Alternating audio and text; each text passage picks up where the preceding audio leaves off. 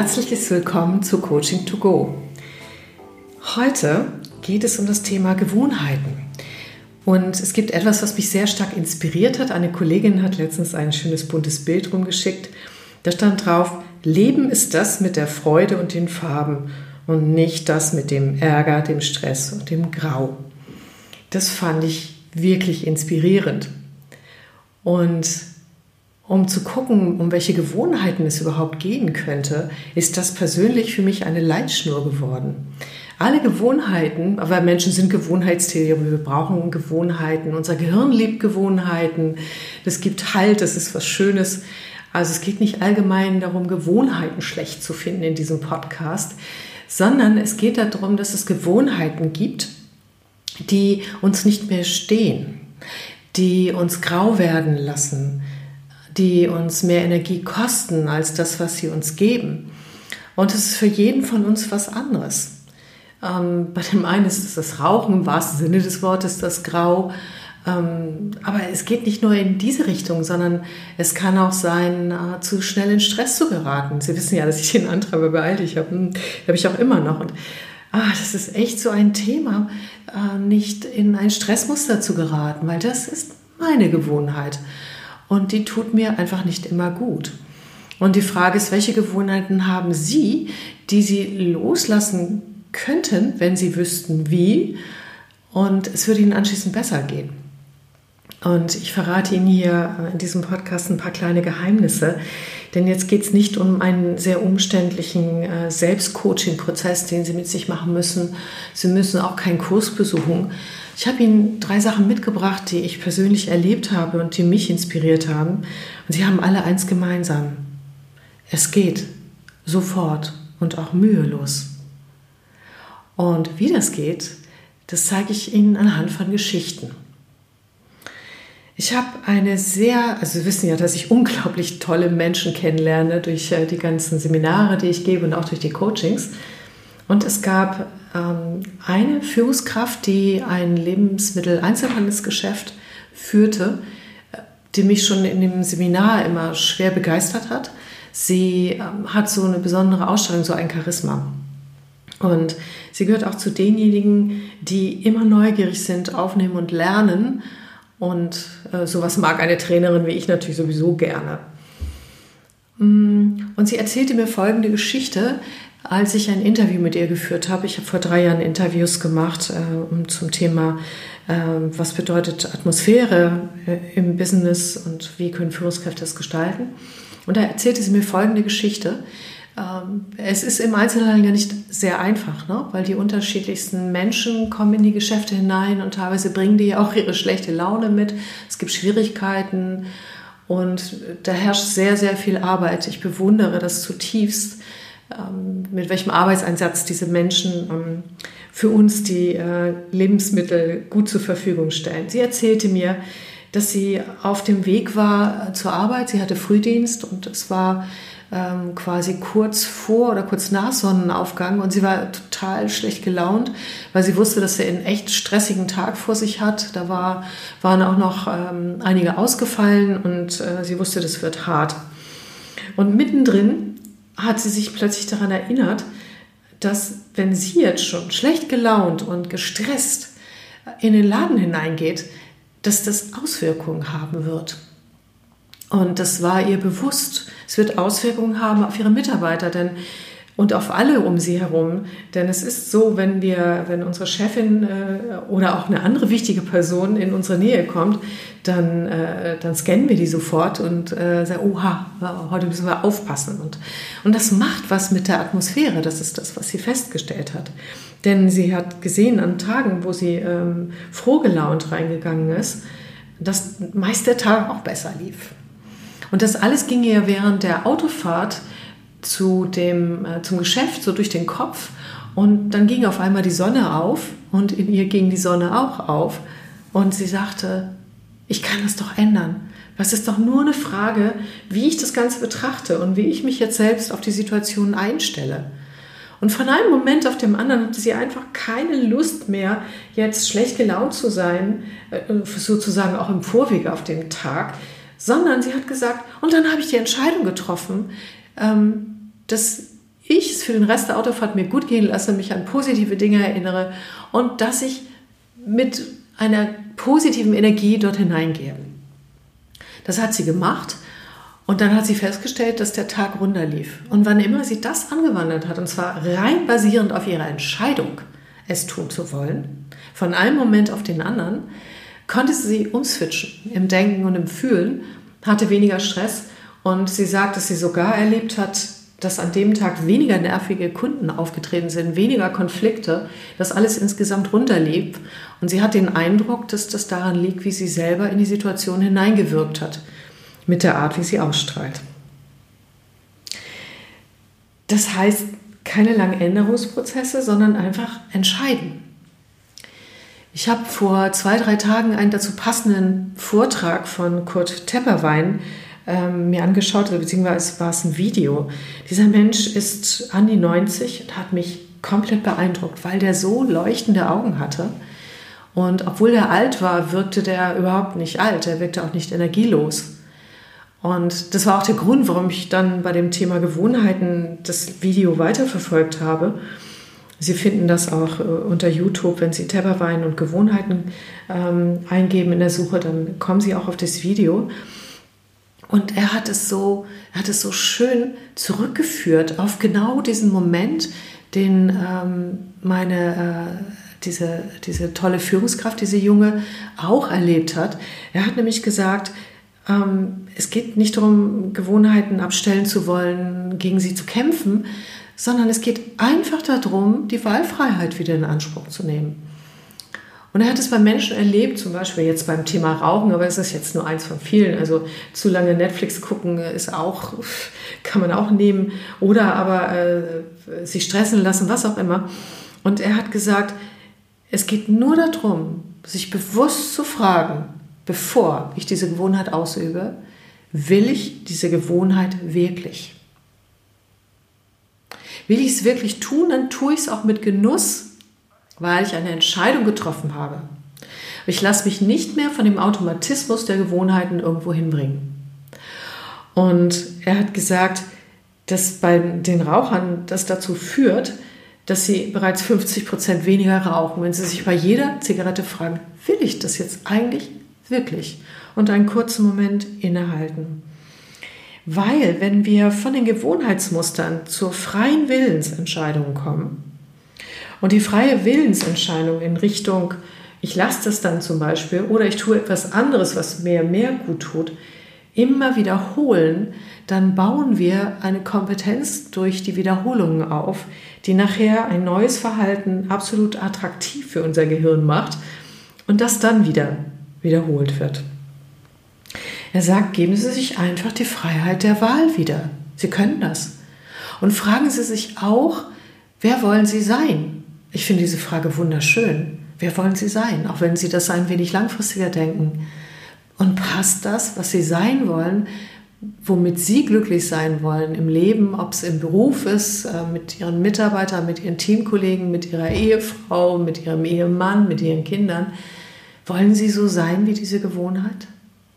Macht die sie bunt? Macht die sie lebendig? Ist die, passt die noch zu Ihnen? Wenn ja, wunderbar.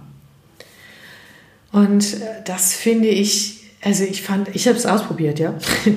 Und es ist verblüffend, dass ich von einem Moment auf den anderen ein ganz anderes Gefühl habe und wirklich das Gefühl der Wahlfreiheit habe, wo ich vorher dachte, ich folge manchmal blind einfach bestimmten Gewohnheiten, die haben sich einfach so eingeschliffen. Es gibt allerdings etwas, was dabei hilft. Und das ist, sind Forschungsergebnisse von Carol Dweck. Sie hat festgestellt, dass Menschen sehr unterschiedlich aufgestellt sein können. Und sie sagt, die Menschen, die leicht etwas ändern können, das sind die, und damit sehr erfolgreich sind, die ein sogenanntes Growth Mindset haben. Also ein wachstumsorientiertes oder wachstums- oder entwicklungsgläubiges äh, Denken. Diese Menschen denken, wenn irgendwas Blödes passiert, okay, das kann ich noch nicht. Gut, ich mache weiter. Diese Menschen glauben ganz grundsätzlich erstmal daran, dass sie sich entwickeln können. Zwar sicherlich nicht in jedwede Richtung, aber ganz grundsätzlich. Und dass auch andere Menschen sich entwickeln können. Und dieser Glaube an die eigene Entwicklungsfähigkeit macht etwas mit der Wahrnehmungsfähigkeit für Chancen für Entwicklung. Das bedeutet, und das erlebe ich auch bei den Menschen im Seminar, so wie diese eine Führungskraft aus dem äh, Einzelhandelsgeschäft, äh, die, die nutzen quasi alles, was an Informationen um sie rum ist, darum, äh, daraus, um, um zu prüfen, ob das was für mich ist und wie das was für mich sein könnte und was ich davon haben könnte und wie ich das für meine Entwicklung einsetzen könnte. Das heißt, Sie müssen sich nicht anstrengen, irgendwas Neues zu lernen. Das passiert bei Ihnen automatisch. Können Sie sich vorstellen, was daraus passiert, wenn Sie so jemand sind? Dann können Sie sich das vorstellen. Ich bin, ähm, außer da, wo ich selber ein Fixed-Mindset habe, das hat jeder von uns auch so. Und staune immer wieder, wie leicht mir dadurch auch bestimmte Dinge fallen. Und es fällt mir nicht alles leicht, so ist das nicht. Aber Weiterentwicklung macht mir Freude und dazu muss man mich gar nicht auffordern. Und aus dieser Freude ziehe ich auch ganz viel. Dadurch ist mein Leben auch bunt. Und trotzdem lasse ich mir auch Ruhephasen und trotzdem habe ich auch so meine kleinen Marotten und die dürfen auch bleiben. Carol Dweck hat festgestellt, dass diese Menschen wesentlich erfolgreicher sind und dass es Menschen gibt, die ein sogenanntes Fixed Mindset haben und deren Glaubenssatz ist, ich bin so wie ich bin und verändern kann ich mich auch nicht. Allerdings glauben sie natürlich auch, dass andere Menschen sich nicht verändern und auch Situationen nicht veränderbar sind. Die muss man halt so hinnehmen. Wenn Sie das, äh, das ist jetzt kein Vorwurf, an, wenn, falls Sie so sind, sondern es hat einfach nur Folgen. Das bedeutet, wenn Sie so eine Inspiration hören, weil Sie können von einem Moment auf einen anderen, wenn Sie wollen, die Wahlfreiheit für Ihre Gewohnheiten in Anspruch nehmen, dann werden Sie natürlich den Kopf schütteln. Ist ja auch okay, ist Ihre Entscheidung. Und so zu sein bedeutet tatsächlich auch, dass die Entscheidungen, die Wahlfreiheit immer in eine Richtung gehen mit den Konsequenzen des Dinges sich auch nicht ändern. Wenn alles gut so wie es ist, ist ja auch super, oder? Aber falls nicht, wäre es hilfreich, ein Stück weit daran zu glauben, dass sie sich entwickeln können, weil dann können sie die Inspiration auch genau so verwenden.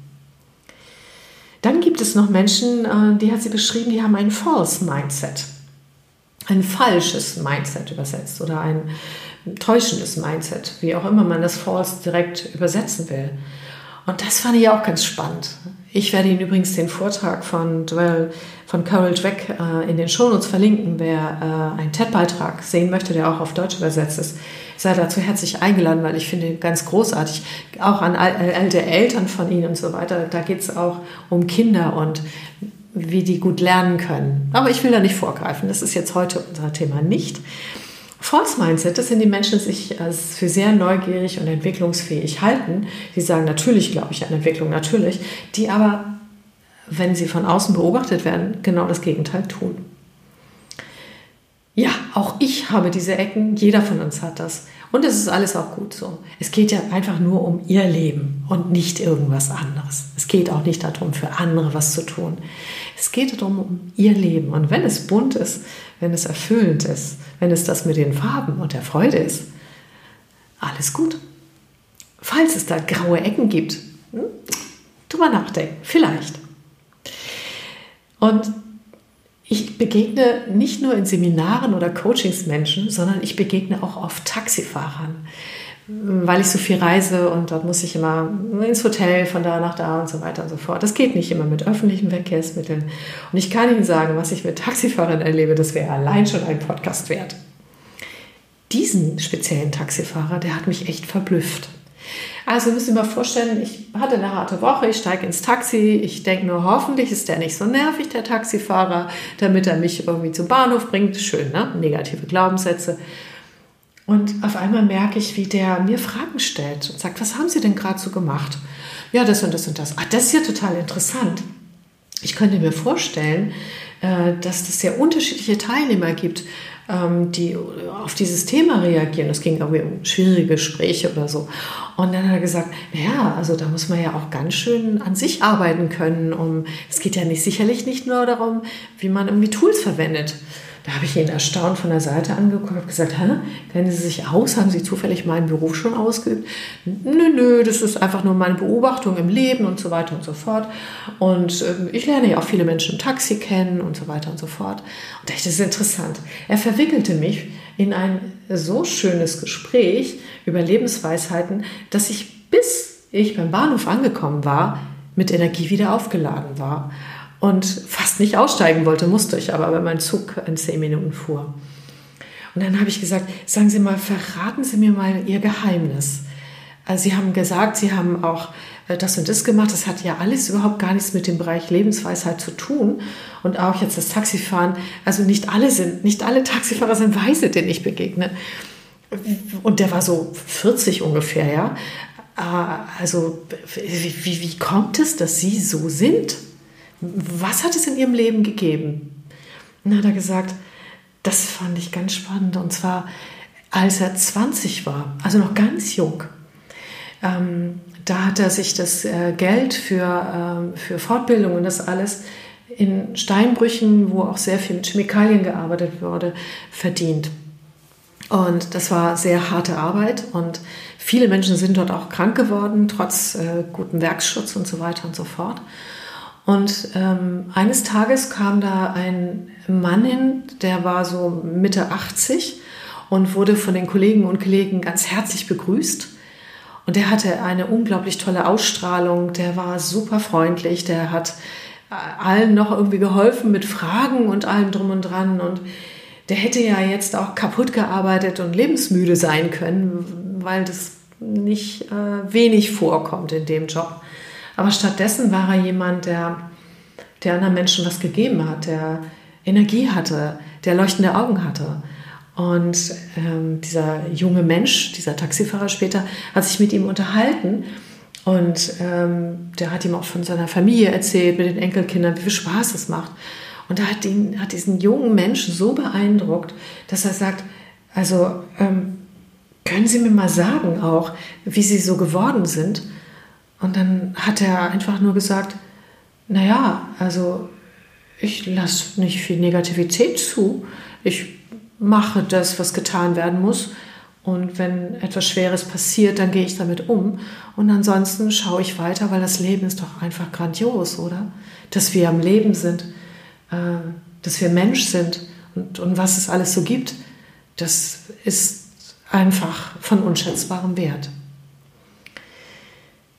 Dieser junge Mensch, der spätere Taxifahrer, hat dann beschlossen, ich werde mein Leben so leben, auf meine Art und Weise, dass ich so werde wie er, wenn ich Mitte 80 bin. Ich werde mich immer fragen, diese Entscheidung oder diese Angewohnheit oder das, was ich jetzt tue oder wie ich denke, führt das dazu, dass ich so werde, wenn ich alt bin? Oder wohin führt es? Und er hat sein ganzes Leben so gelebt. Und das ist jetzt eine echte Geschichte, wie alles andere auch. Ich habe ihn gefragt, darf ich das in einem Podcast erzählen? Weil ich finde, dass, ja, ich finde, dass die Welt es wissen sollte, dass sie so leben. Und er sagt, das dürfen sie gerne. Es ist mir eine Freude, wenn ich Inspiration weitergeben kann. Genau. Also, der hat ohne Tepperwein zu kennen, ohne äh, das Growth Mindset zu kennen, der hat das gelebt. Und er hatte Wirkung auf mich und offensichtlich Wirkung auf sich selbst auch, denn er wirkte sehr zufrieden mit seinem Leben. So, ja, ja, ich weiß, jetzt ist es schon wieder ein bisschen länger geworden als acht bis zehn Minuten, aber es lag mir am Herzen, Ihnen das mitzugeben, weil gerade ist der Sommer so schön und es ist ein Grund, das Leben und die Farben darin zu genießen. Haben Sie eine gute Zeit bis zum nächsten Podcast. Alles Gute, Ihre Christa Marie Münchow.